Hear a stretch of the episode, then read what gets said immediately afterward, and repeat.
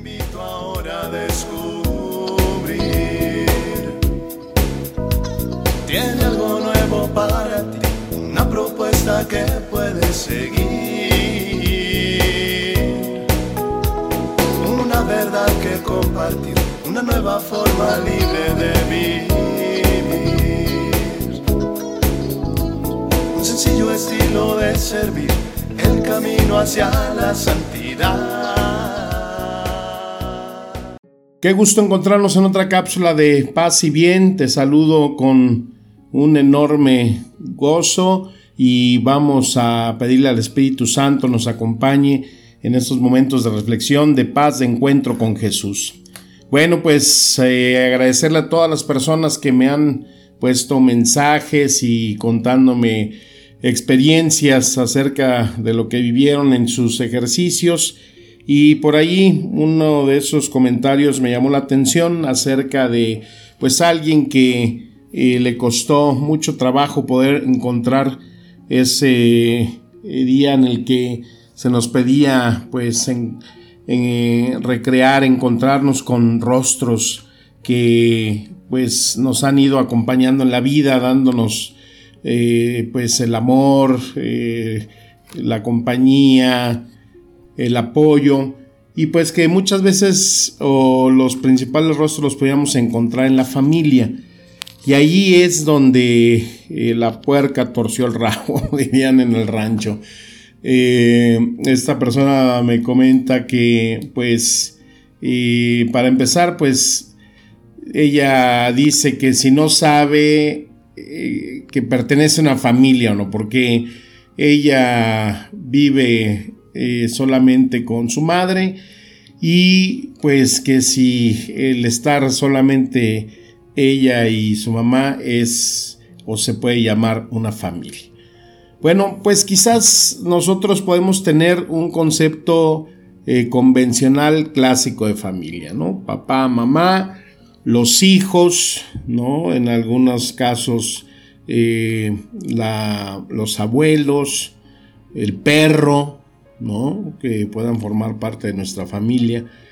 Pero la cuestión de la familia eh, no la podemos nosotros ah, limitarla en lo que, como decía, es el estereotipo, es lo convencional, porque si nos remitimos nosotros a la Eucaristía, a la Biblia, eh, el libro del Génesis, que es el primero, cuenta con 50 capítulos.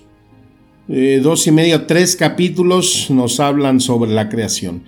Y de ahí todo lo demás nos habla acerca de familias. ¿no? La primera familia que tiene presencia pues es la de Adán y Eva. Y ellos tienen ahí a sus hijos Caín y Abel. Y ahí aparece el primer drama de familia. Caín mata a su hermano. Tenemos posteriormente la presencia de Abraham y de Sara. Abraham y Sara eh, no pueden tener hijos, no puede haber descendencia debido a la esterilidad de Sara. Y entonces ahí el relato bíblico que se da en el capítulo 16, pues nos dice que un día que va al mercado esta Sara, pues ve ahí a una mujer que la están vendiendo como esclava y la compra y se la lleva a Abraham, una mujer que se llama Agar y que bueno, pues Sara se la presenta a Abraham, pues no sé, imagínate, Abraham tenía como 100 años y le lleva ahí una jovencita de 20, 25 años, piel tostada, cadera ancha. Y que le dice, oye, pues eh, traje aquí a esta esclava para que te acerques a ella y pues eh, puedas eh, tú procrear con ella y pueda seguir la descendencia. Y pues ya imagino al Abraham, ¿no? Como diciendo y viendo a la muchacha y todo.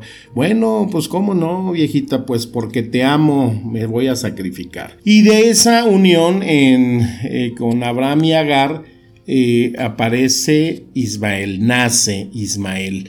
Y de ahí descienden esa y por lo tanto, pues ahí en esa familia, pues se gestaron los grandes conflictos, ¿no? Entre Agar, entre Sara y Abraham. Entonces, decir, bueno, pues cómo es esa familia. Después eh, recordamos la cápsula de Raquel y Lea, ¿no? Ese conflicto familiar también ahí que se da. Decir, bueno, eh, ¿son familias convencionales o son familias disfuncionales o se les puede llamar familias. Y recordaba eh, este programa de El Chavo del 8, ¿se acuerdan de la vecindad? Cómo ahí este eh, Roberto Gómez Bolaños, el escritor, cómo dibuja a la vida de esa vecindad o sea, no hay ninguno de los personajes ahí que pertenezcan a una familia convencional, ¿no? Tenemos al famoso don Ramón, que pues es un padre que está con su hija, la chilindrina, no sabemos si es viudo, divorciado, abandonado. Tenemos a doña Florinda, la mamá de Kiko, que no tienen papá. No sabemos si también es viuda, dejada, madre soltera. Eh, tenemos al, al, gordo, ¿no? Al, al, señor Barriga, ¿no? Que también tiene al hijo y no aparece la figura de la mamá, pues el chavo huérfano, la bruja del 71, o sea, un ejemplo, pues yo creo que, eh, pues no muy bíblico, pero pues sí muy actual. Y vemos entonces, pues que cada uno conformaba una familia, ¿no? Una familia convencional, cómo se, se dibuja ahí las situaciones que vemos actualmente, ¿no? En esta eh, petición que se hace de eh, familias homoparentales, o sea, del mismo sexo, pues que quieren eh, adoptar hijos para formar una familia. Y entonces, ¿qué tipo de familia es eso? Si se le puede llamar familia. Vamos a hacer dos ejercicios en esta reflexión. Primero, tómate un minuto, ponle pausa a la cápsula y así con tus ojos cerrados dibuja en tu mente eh, quién es tu familia. Estoy leyendo un libro que se llama Guardando el Corazón y ahí hay una historia de un hombre que narra que estaba eh, ya en la etapa final de su doctorado y estaba muy apurado estudiando cuando de repente entra su hija pequeña y le dice, papá, tengo un dibujo que te quiero enseñar. Y entonces él le contesta, Sara, no me estés molestando, tu papá está haciendo ahorita cosas muy importantes y no tengo tiempo de atender, devuelve después. Y bueno, me, se desconcentró un poco, salió la hija y a los cinco minutos regresó. Papá, papá, ya mejoré el, dibujo. ¿Quieres verlo? Y él le dijo, Sara, te acabo de decir que no te puedo atender ahorita, vuelve después. Y a los tres minutos volvió a regresar la, la niña que le dijo, ¿lo quieres ver o no? Y que él le dijo, no, y ya vete, entiende que estoy muy ocupado. Y dice el relato, yo sentía que me hervía la garganta y y la niña enojada volteó y le dijo, pues no te lo voy a enseñar entonces nunca más. Pero al minuto dice la historia que ese hombre reflexionó y dijo pues que la paz que necesitaba se había perdido por como le había contestado a su hija. Entonces eh, y la llamó, le dijo, Sara, ven, la niña regresó y como si nada hubiera pasado le dijo, bueno, a ver, ven, enséñame el dibujo. La sentó en sus piernas, y entonces eh, le dijo, mira, este es el dibujo, aquí está mi mamá, aquí está mi hermana Katy, aquí está nuestro perrito Dodi y este es eh, nuestro árbol, el pasto, eh, todo le explicó a este hombre. Le dijo, bueno, te prometo que me ha encantado, lo voy a poner aquí en mi oficina para que todos los días que regrese del trabajo y la universidad lo pueda contemplar y ver lo gran eh, pintora que eres. Ándale, pues ya vete a jugar.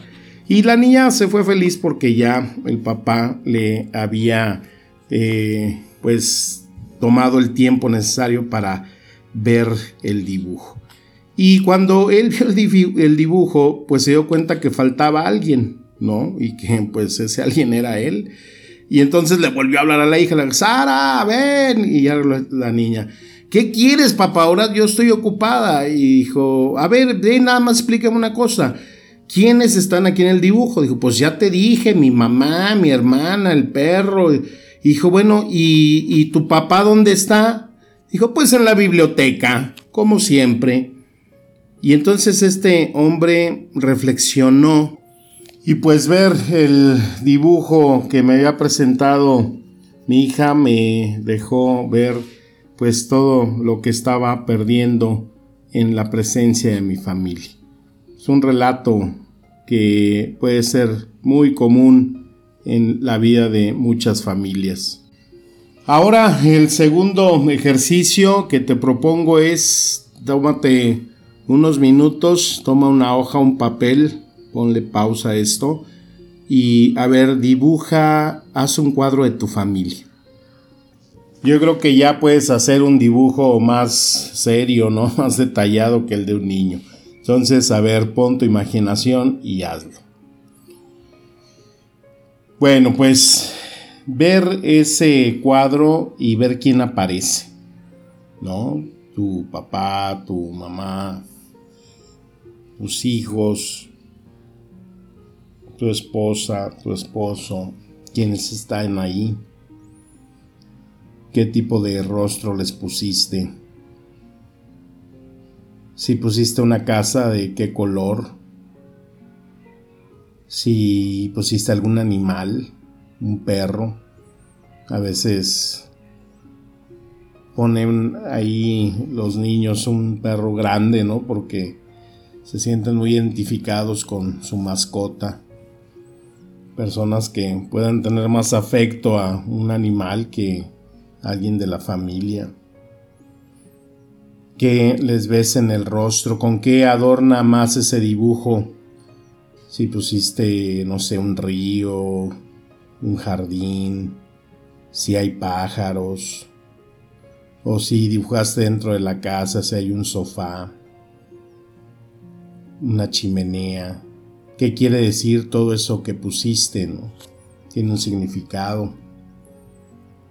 La naturaleza, el lugar de descanso, que es ese sofá, esa chimenea que da ya un lugar de acogimiento, o está iluminada con un sol, o quizás hay lluvia, ¿no? Que denota tristeza. Si pusiste algo de comida, una mesa, una piña, un mango, o si pusiste un, un televisor, que es todo lo que cada uno de los detalles que pusiste significa en ese dibujo de tu casa, de tu familia. Y me atrevería a decir que todos han de haber puesto muchas cosas, muchos signos que son parte de su vida, pero la pregunta es, alguien puso a Dios. Y podría decir que en muchos de esos dibujos ahí no aparece esa presencia de Dios, ni un crucifijo, ni una referencia que nos dé esa presencia de Dios. Y eso muchas veces habla de que en una casa, en una familia, en ese hogar no está Dios. Y quizás pues también Dios no está en un lugar donde pues no es bien recibido, donde no se le invita, porque pues quizás esa es la diferencia entre un hogar y una casa. Una casa donde pues simplemente se llega como en un hotel a dormir o a comer. Hay gente que no les gusta estar en su casa porque pues es eso, una casa, ¿no? Cuando hay un hogar, pues todo es diferente, donde hay amor, donde hay comprensión, donde hay perdón. En un hogar se da eh, siempre ese espacio para apoyar, para corregir, para alegrarse. Cuando dicen dónde te gusta descansar, pues en mi casa, en mi hogar, porque es un hogar, ¿no? Donde me siento y soy eh, libre de cualquier tipo de eh, máscara o de eh, aparentar cosas, donde te gusta estar en tu pijama vieja, ¿no? Porque está muy cómoda, aunque no sea bonita, donde la mujer no necesita estarse pintando ni maquillando para darle gusto a alguien y donde nos vemos los rostros como somos, nuestros comportamientos nuestros gustos y disgustos. Ese es el hogar, ¿no? Es ahí esa estancia de el ser con todos nuestros afectos y defectos. Y es lo que hace la diferencia también, no en quienes lo conforman ni cuántos son los que eh, habitan, sino los que participan y hacen un hogar porque no existe una familia perfecta, porque no existen cuentos color de rosa y, si alguien nos pone, nos evidencia la realidad de familias, eh, pues tal como son en su condición humana, pues es la misma Biblia y la misma familia de Jesús, ¿no? Ahí donde pues imagínense ese eh, relato ya bien desmenuzado, bien digerido sobre la situación entre María y José. Esos eh, pues novios que ya estaban comprometidos y que pues de repente María le habla a José y le dice que pues la prueba de embarazo salió positiva y que fue cosa del Espíritu Santo. Y que pues José todo triste, todo decepcionado, eh, pues se retira para no repudiarla. Hasta que es eh, anunciado por ese ángel, le dice que van a ser ese hijo que viene de lo alto. Pero ¿cómo sería esa boda, no? Porque pues ahí no se nos habla de esos eh, festines tan grandes que duraban en las bodas judías, sino que pues la crítica, la habladuría de la gente que se da y, ha sido en todos los tiempos, pues está ahí presente, ¿no? Ay, mira nomás, comadre, tan santita que se veía esta niña, pues mira ya cómo, cuántos meses trae ahí. Eh, esa situación familiar en la que desde la boda se vio ensombrecida, que no fue una boda, eh, pues digamos, en su plenitud, en, en lo que se marcaba en las costumbres de ese tiempo, pues desde ahí empieza a surgir ya una situación familiar totalmente diferente, totalmente inesperada a como se había hecho en cualquier otro relato. Y esa es la historia de, las familias bíblicas en cualquiera que encontremos por donde busquemos los relatos de el rey David, de Salomón, de los profetas, de Oseas, es todo un caminar y un bagaje de historias sobre familias en las cuales pues nos dejan ver que el vivir y construir una familia es una situación de todos los días, un tener siempre una disposición en el perdón, en el amor, en la corrección, en todo lo que implica vivir para formar y conformar un hogar pues pidámosle al Espíritu Santo que nos ayude siempre a iluminar nuestras familias, cada uno en lo que nos corresponde vivir y hacer, y que sea entonces esa experiencia de saber que en un hogar, en una familia, se encuentra uno de los grandes tesoros que Dios nos deja en la vida. Pidámosle a ese Espíritu Santo que las palabras del Señor nos sigan llenando de espíritu y vida te mando un fuerte abrazo, y deseo de paz y bien. Amén.